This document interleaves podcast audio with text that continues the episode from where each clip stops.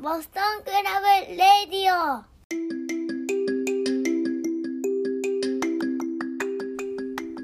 はい、皆さんこんにちは、こんばんは。奈良南です。奈良南の Boston Crab Radio、今回も始めていこうと思います。ゴールデンウィーク終わっちゃいましたね。ねえー緊急事態宣言の最中のゴールデンウィークっていうことでね、去年もそんな感じしたよね。うん。えーね結局ねうちの家はねあんまり出かけれなかったですね、うん。まあ、自分がちょっと安全に、うん、あのサイクリングをちょっと一日出かけたのと買い物行ったりした以外はねもうずっと家。って感じでしたね。であいにくまあねあの4連休中2日雨だったんでねあのそういったこともあってですけど、まあ、晴れ間にですね庭にねあの焼肉のコンロ出してあの、ね、ちょっとバーベキューもどきをしたりとかねあのしましたよね。うん、あのーね皆さんコンロガスコンロじゃないや。ガスボンベ使ってやる焼肉グリルで焼き丸ってご存知ですか？ねあのなんか焼肉で煙がすごい立つのはあの油が火に落ちるからみたいなんですね。でそれをえっと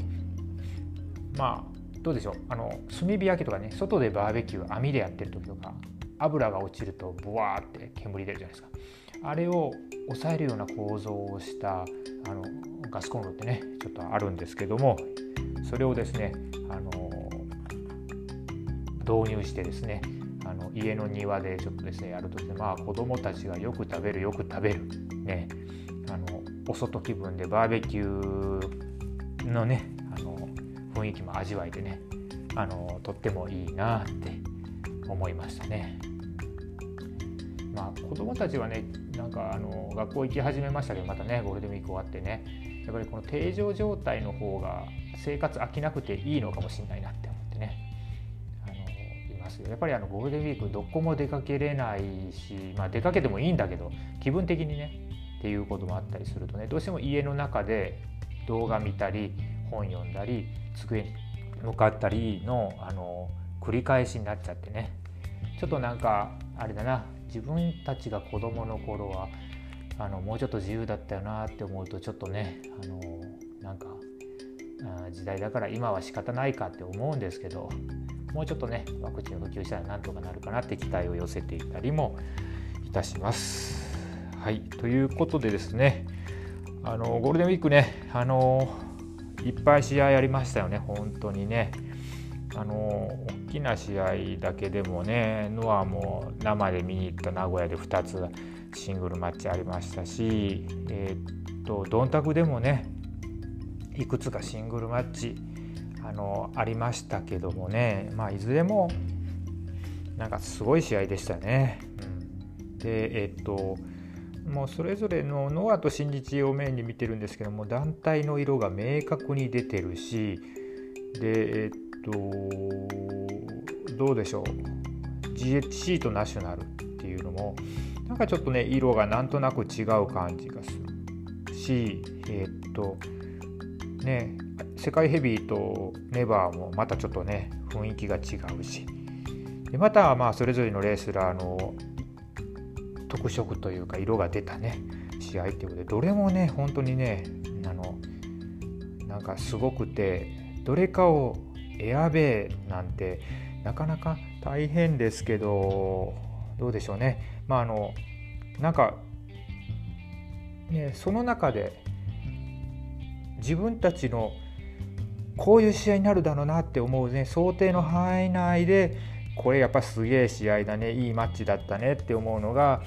武藤北宮と棚橋 J だったんですけどももうなんか我々の予想をね上を行った試合っていうのはやっぱり藤田杉浦戦とオスプレイ高木戦だったっていうことで、まあ、このゴールデンウィークもね随分楽しませてもらったなって思ってます。あの大変な中ですねあの興行をねあのあの続けてるあの会社の方々ですね、えーと、上げてませんけど全日本プロレスのねチャンピオンカーニバルだってあったわけですしね、えー、そんな中でねあのその努力っていうのは本当にねとんでもないものだと思いますので、えーと、心より敬意を表したいと思います。はいということで今回も始めていきましょう。はい奈良南の Boston Crab Radio は奈良県に住む私奈良南がプロレスや折々の好きなことをえー、ぼちぼちのテンションでお話しする自称ベビーフェイス系プロレスポッドキャストです今回もよろしくお願いします今回はですねついに終わってしまった、えー、チャンピオンカーニバルというかですねあの勝手に自分たちで言ってる大谷カーニバル2021の最終回を検証してみようという回になります。最後までお付き合いよろしくお願いいたします。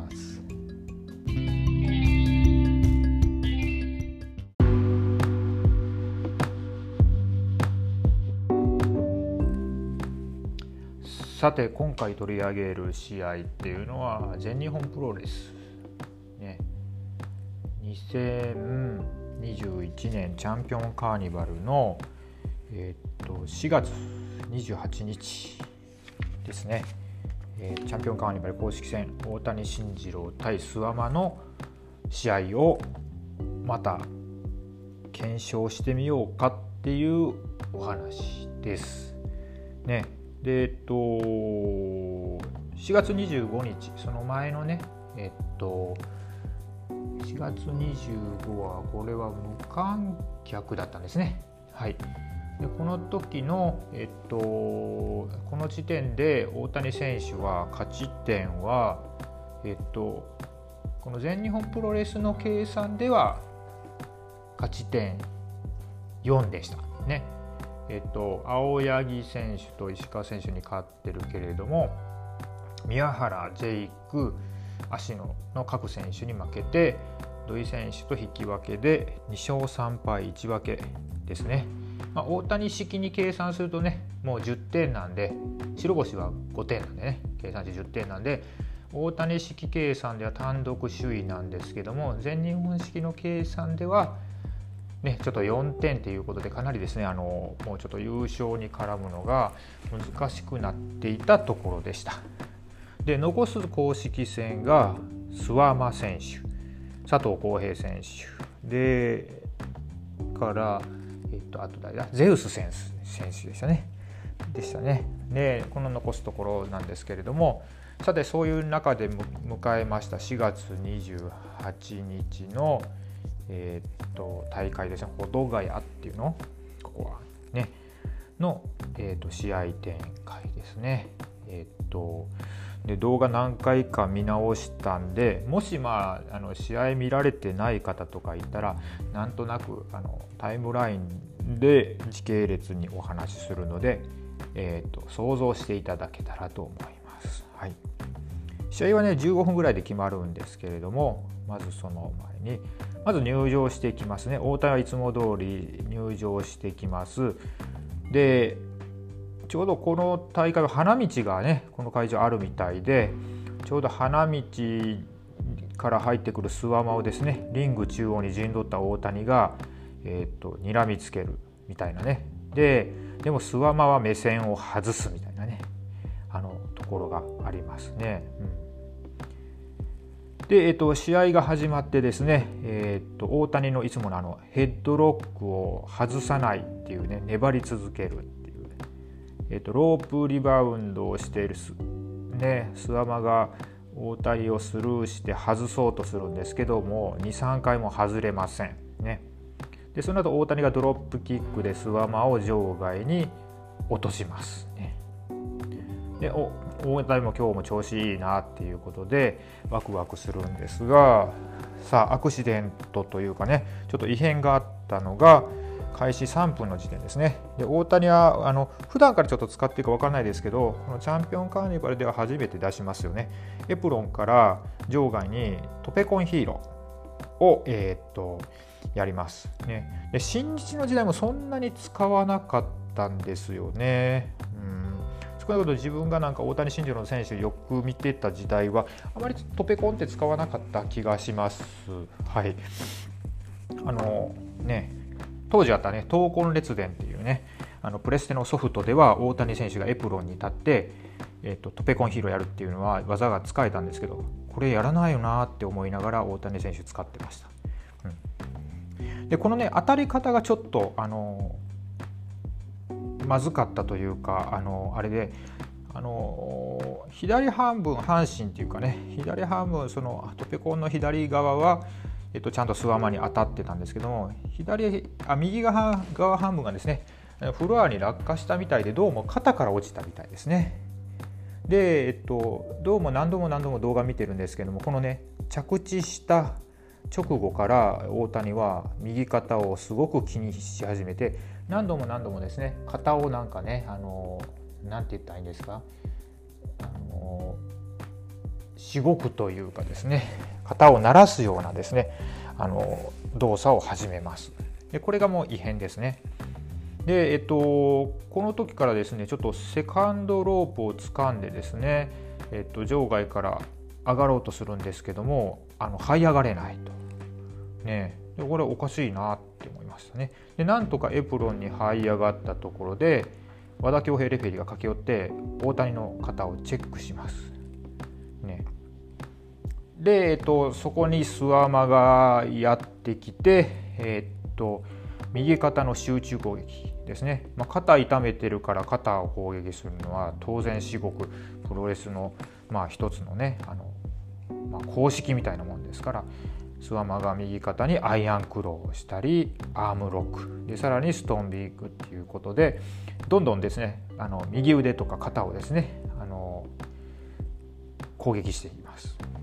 でコーナーに押し込まれてですね、えーとそこで大谷がセカンドロープをもう一度右手で掴んで立とうとするんですがやっぱりね立ち上がれないんですね。でここでですねさらに諏訪間が右腕を攻めようとして追撃のためにコーナーの大谷に詰め寄りますけどもここで強兵レフェリーが一旦ちょっと試合をですねブレイクさせます。ね、相当何かが起こってる、まあ、怪我だなっていうのがありますね。うんで、えっと、ここで強兵レフェリーがですね大谷止めるかイエスイエスってもうイエスって言えみたいな感じで、えっと、もう怪我してんだから試合やめろやっていう感じの雰囲気まで出してですねイエスかイエスかって聞くんですけど大谷がノーって言いますね。でそこで入ってきちゃうのがスワマのアームブリーカーですねこれもまた結構ねえぐく決まってて怪我してるというかねあの調子悪いところにさらに攻めるなんて、まあ、これをあの、まあ、プロレスの鉄則なんだけどですねでさらにそこで強兵レフェリーがですね大谷ギブアップか言ったらするわけないじゃんみたいな感じで大谷がまた言うんですね。うん、で、えーと、試合が再開されます。えーともう強兵レフェリーも止めることを諦めたようですね。で、えーと、右手が使えませんので左の水平逆水平で応戦しますが諏訪間が打撃でもですねダブルチョップとエルボーで圧倒しちゃいます。でその後諏訪間が、えーと、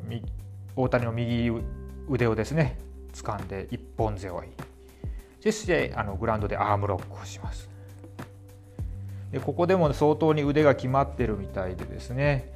大谷がねあのちょっとロープをねあの逃げるのがちょっと手間取ってるので強兵レフィーがなんとですね大谷ロープこっちだよってねロープの方向を指さすほどの行動にとってですねまああのちょっと強兵レフェリーも心配してるんだろうなっていうのが分かります。うん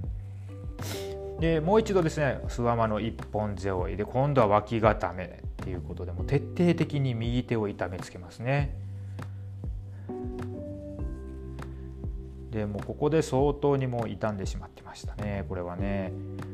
でそれでもですね大谷はやっぱり熱くてですね、えーと、お客さんに見せるもの見せるっていうね意思を示すためにスワマのエルボーをいわゆるですねあの大谷受けというですね前進して胸板を突き出して、えーと、エルボーを受けるっていうのを繰り返しますしなんとかですね、えーと、コーナーにね、あのスワマを追い込んでですね顔面ウォッシュをするんですがいわゆるマリオダッシュって言われるあのジャンプのやつは出ませんでした、うん、走る元気がないみたいですね。でここからはもうあのほぼスワマのですね独壇場になりつつあって、えー、もうエルボー連打でちょっとチョップの打ち合いするんですけどもその後万力スリーパーで相当追い込まれてしまいます。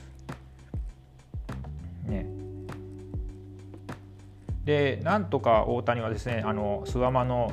投げるぞおいって言ってから多分あれラストライドっすよね、ラストライドをするのをリバースするんですけどももうラリアットでバックドロップでもう叩きのめされます。でこの時のバックドロップの時どうもね肩の鎖骨が浮いてそうなところが見えててですねあこれやばいんじゃないの？ってね明らかになんか左右でちょっとね肩の浮き具合が違う感じがしましたね。うん、で起き上がりこぼしのラリアットを2回やって結局万力スリーパーをぐりぐり締め上げてレフェリーほとんどあれですね大谷は多分タップしてないでレフェリーストップだと思うんですけども。で、えっと、直近の試合でですね、えっと、4月17日の土井戦。でも、えっと、スワマは万力スリーパーで、えっと、ギブアップ勝ちしてるんですけどもこの時に比べても、えっと、明らかに絞り方が長くてきつくてですねちょっとなんか若干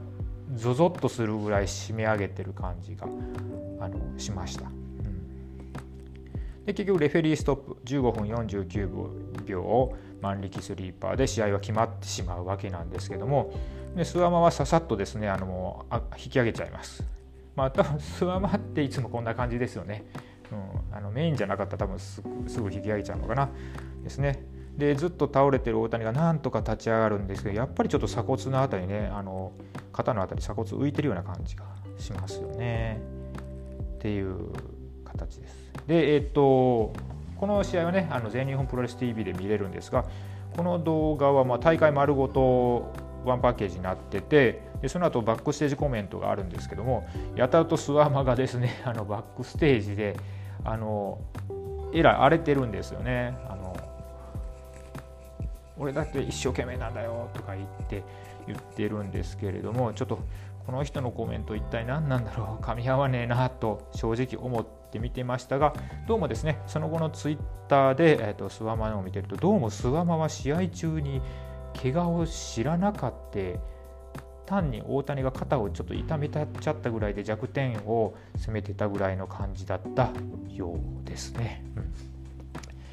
ということです。で、えっと、ね、あのその後ですね、えっと、プレスリリースが出まして、えっと、いつですか？28日に試合があって29日ですね、え、っとチャンピオンカーニバル大谷慎次郎選手欠場のお知らせということで、え、っと右上腕骨筋体骨折と,、え、っと右検査関節脱臼ですね。検査関節っていうのは肩と鎖骨ですから鎖骨と肩の骨が、えー、とくっついてるところと関節ですね。でですので残りの公式戦を欠場しますっていうことになってしまいました。うん、でえー、という話でですねあのにわかにですねあのここ半月ぐらい大谷カーニバルって言ってですねあの盛り上がって勝手に盛り上がってたんですけれども急にですね ちょっとこのカーニバルがですね、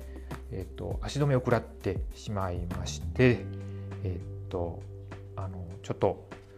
それがでこれがですねえっ、とアナウンスがあったのがちょうどですねノアの名古屋に見に行く時なんですね。その前ぐらいに知ったのかな、うん、ちょっとねあの正直テンションがですね若干下がり気味であのノア見に行ってたんですよね。はい、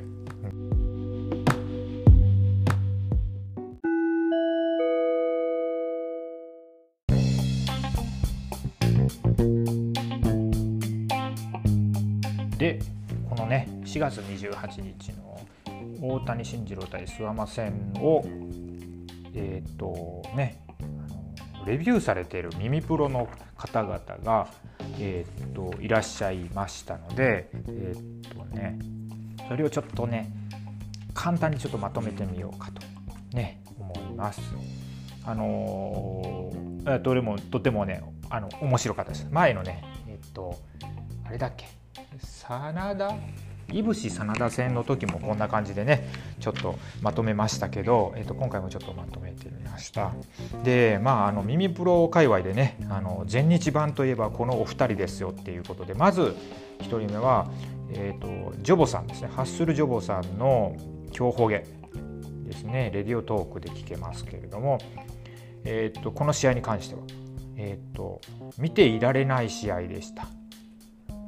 でどうも諏訪間はですね、えーと、怪我に気づいてなかったんじゃないのっていうことを、えーと、ジョボさんはおっしゃってましたね。うん、ですねでもどうもこれはねツイッターの話からもそのようでえっ、ー、とまあ肩ちょっと痛めたぐらいに試合中は思われてたのかもしれませんよね諏訪間選手はね。でもう一人、まあ、全日版といえばこの方っていうねガガガさんチャンネルのガガガさんさんですけれども、えっと、えっと、ガガさんは、えっと、もう怪我をした段階でね、強兵レフェリーも、まあ、程度が分かってるだろうから、試合止めれたんじゃないの？という意見ですね。でただその後もですねいわゆる大谷受けってね多分大谷受けっていう命名多分ガガガさんさんだと思うんですけどねもう便利なんで使っちゃいますけど大谷受けをして盛り上げるっていうことでねもうあの会場はすごく熱くなって凄さも大谷の凄さというかね元気さも伝わったんじゃないかなっていうことです。そうですよねもう見ててちょっと熱くなりますよね。あの状況で諏訪間応援する人いるんでしょうかねどうなんでしょうね。で、えっと、次ですね、ついに出ました現地観戦組ですね。吉諏訪ラジオの吉諏訪さんですね。うん、で、彼は、えっと、現地観戦に行ってきたみたいですね。近くだったのかな。うん、で、えっと、彼はですね、現地で見てて思ったことを、えっと、克明に喋ってくれてまして、えっと、正直今回の怪我がですね、ガチかは分かんないということですね。でもそれでもですねあのちょっと異変を押して試合を15分続けたっていう大谷には拍手しかないということですね。ただしですねなんか諏訪間の攻めにちょっといわゆる手心が加えられてちょっと加減されてた感じがあります。ということは諏訪間って普段もっとえぐい攻めするの？そうなんですね。うんちょっとそこまで見てないから何ともなんですけどまあでも今後ですね大谷がえっと良くなったらまあ To be continued としてえっとスペシャルシングルとかをどっかで組んだりするのはもしかしたらあるかもしれませんねということ。で、えっと、もう一つあったんですね。えっと、富士コブラ。グレート富士山がですね、えっと吉諏訪君のポッドキャストを聞いた上で、えっと見てあの見た感想をですね、えっとやってるんですがもしかしたらあこれはもう富士山はいつもね妄想の仮説をされてですねその仮説がいつも面白くてですね、えー、っとちょっと突拍子もなかったりするのがあのワクワクするんですけど今回もすごいですね。えー、っと大谷のキャラクターを考えると,、えー、っと可能性はね、え、っと低いかもしれないけれどももしかしたら今回の怪我っていうのは、まあ、いわゆるなんかそのアングルっていうんですかね、うん、一つのストーリーみたいに あの作られたものなんじゃないかっていうことですね。で全日本プロレスは多分台所事情が厳しくて、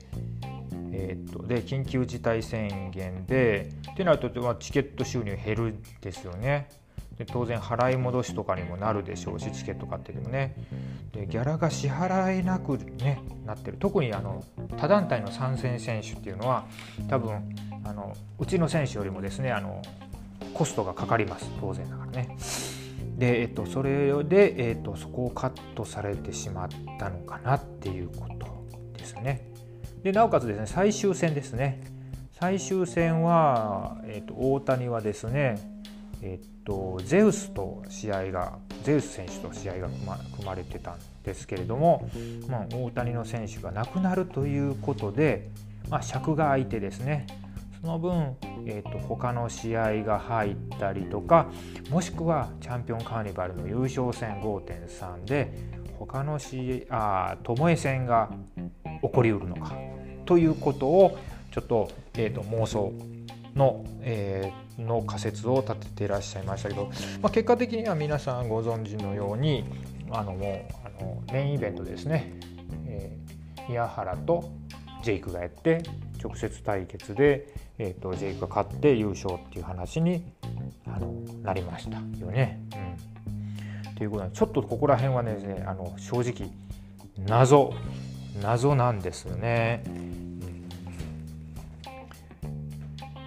でですね、えっと、この怪我のことですね、えっと、はい、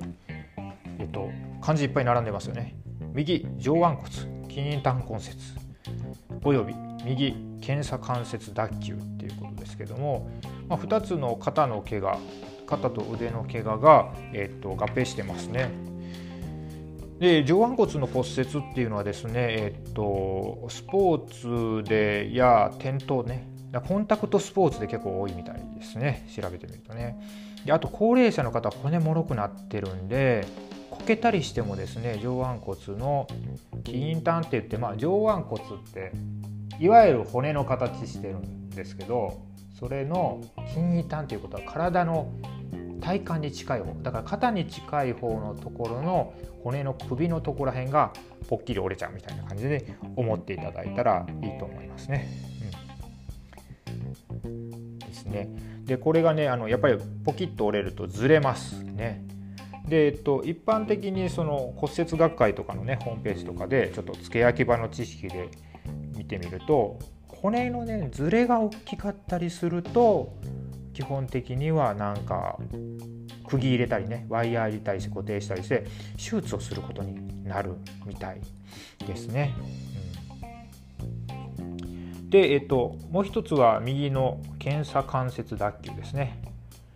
でこれはですね、えっと、怪我に伴うもので例えば、まあ、今回検証の中でちょっと鎖骨浮いてるっぽいなっていうぐらいあのの状況っていうのは基本的にその打撲によってですね肩の靭帯も切れてる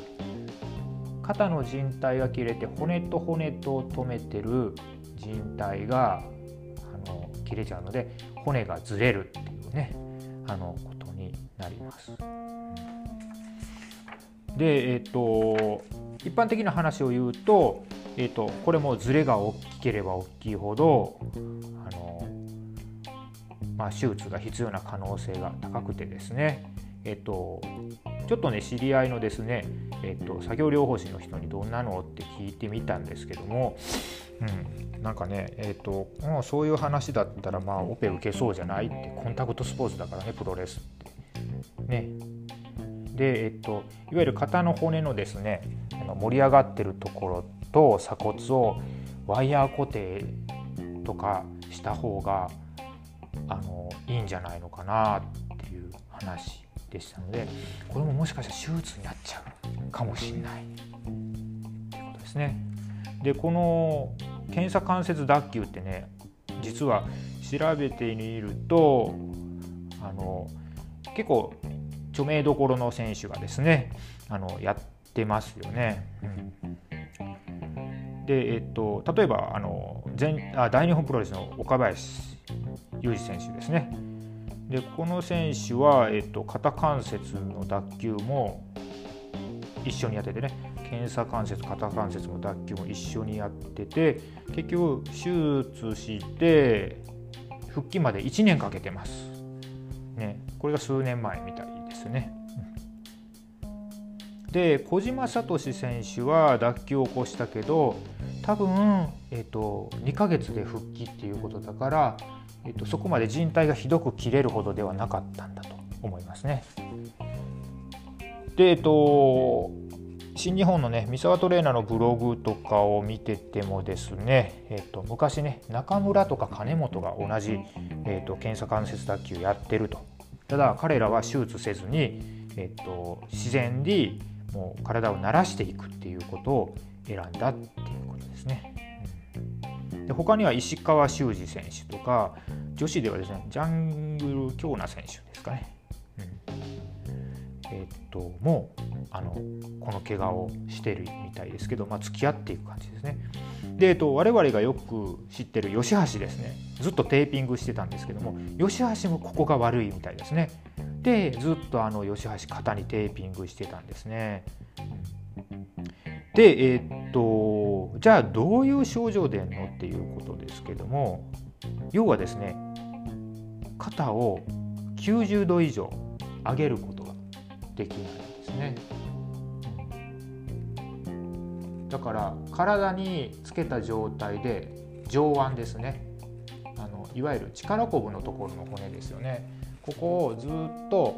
水平まで持ち上げることはできるんですけどそこから上に行くとあのもう関節が働かなくなっちゃうので上げることができないっていうことですね。でえっとだから吉橋とかですねあの大きなねあの持ち上げるような投げ技とかができないっていうのを検証してる、えーと、ネットの情報もありました。で総合的に判断するとですね、えーとまあ、大谷今回ですねちょっと欠場してで骨折までしてるし少なくとも数ヶ月。で場合によっては変異とか脱臼の度合いが強いようでしたらやっぱりちょっと手術欠場。ね。で手術っていうとやっぱりリハビリがついてくるのでまたちょっと時間がかかっちゃいますよね。でねこの試合中にですね、えー、とこの諏訪間戦の試合中に大谷ねずっと見てるとねえー、っとね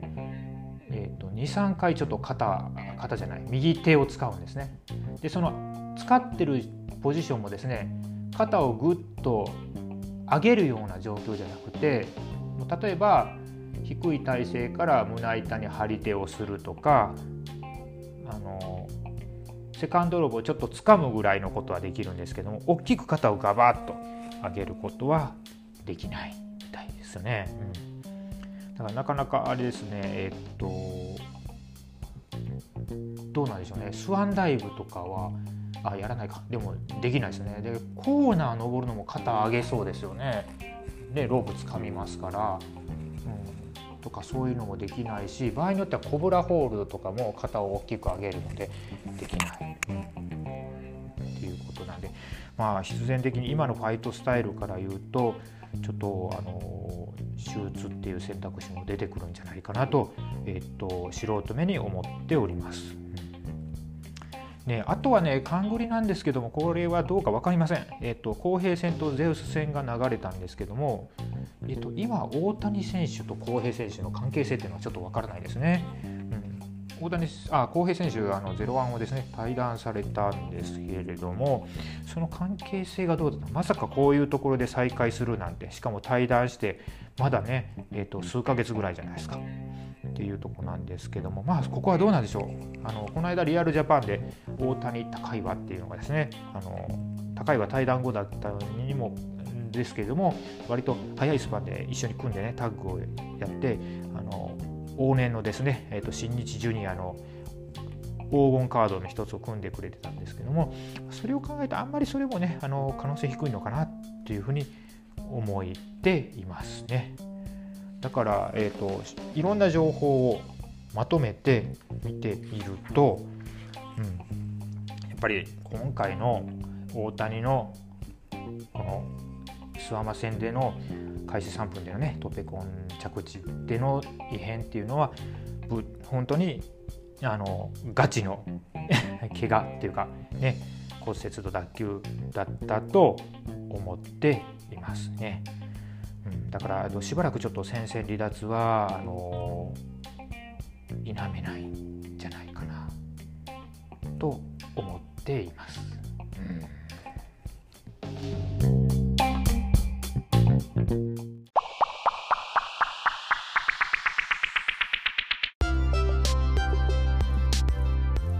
と今回チャンピオンカーニバル大谷選手が、えっと、出場する参戦するっていうのを聞いて全日本プロレスをねちょっと見始めてで大谷の選手をずっと追いかけてきたんですけれどもあの本当にこの1ヶ月ぐらいがねなんかものすごく楽しかったですね。うん、いやでもあのこういう幕切れになってしまったのだけは、えー、っと残念ですが、まあ、次があるよねって思います。この多分ねつながったねあの全日本の選手とかとつながったね糸っていうのねあの切れないとは思うのでちょっとまたいつかねちょっと大谷選手の試合をまたね見れるようになるなるなと思って、えっと、期待をしています。うん、いやもう復帰したらこれあれですね関西に01来たら見に行かなきゃねって思います。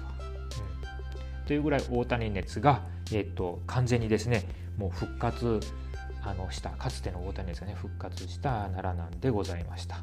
まあ、怪我のことなんでねちょっと週刊顔面ウォッシュって言えなかったんですけど 今回はねということですがまああのね、まあ、結論としては私の検証と仮説っていうかねあの動画を見ての話ですけど、まあ、ガチの怪我っすよねって感じですので、まあ、あの我々ができることはこのね大谷慎次郎が肩をしっかり休めてですね、まあ、新大谷慎次郎として、え、っと戻ってくることを期待して、え、っといきたいなと、ね、それが我々のできることですよねっていうことです。はいということで今回はこんな感じで終わっていこうと思います。えー、ねあの最近ねちょっとあのどうでしょうね。ノアのね4.29のプレビューレビューっていうのをねあのビタディさんと一緒に共同収録して思ったことは、えっと、あれはめちゃくちゃ楽しいですね。もう超絶楽しくてああのああやってねあの友達と